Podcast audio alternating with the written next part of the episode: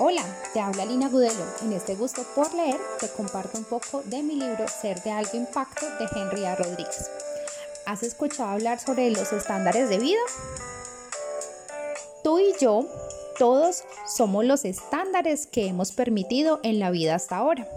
Hay seres humanos que no viven en el alto rendimiento porque se dejan llevar por la corriente y toleran que la vara con la que miden sus capacidades y competencias esté bien baja, casi que al nivel de cualquiera.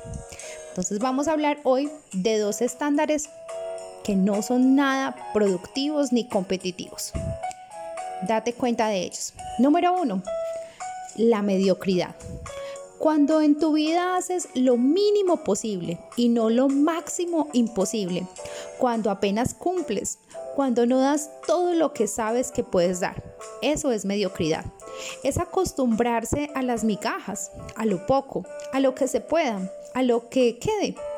Es renunciar a la ambición, al, afán de logro y resignarse a lo de siempre a la corriente, a lo ordinario.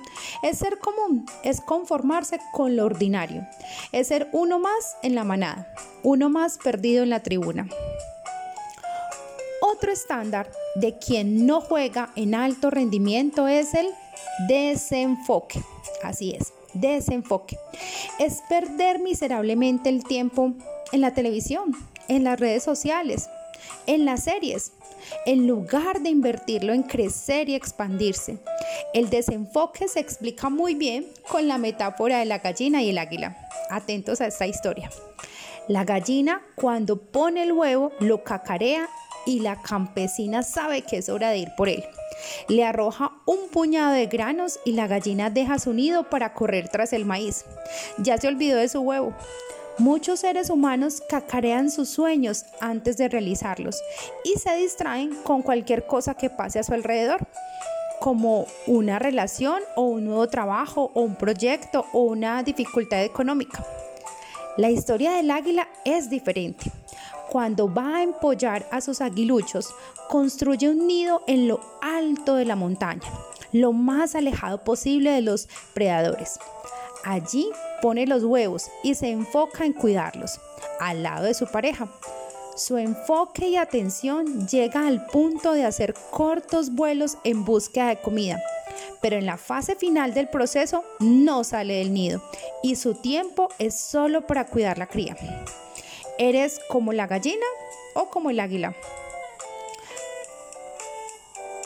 Suele pasar historia de la vida real. Llamo a una amiga y le pregunto, ¿qué haces? Viendo televisión, matando el tiempo, me responde. Y me digo a mí misma, hmm, ¿cómo sería vivir el tiempo en lugar de matarlo? Aquí viene una segunda pregunta. ¿Cuánto desenfoque y pérdida de tiempo hay ahora mismo en tu vida? Gracias por escucharme y espera los otros estándares.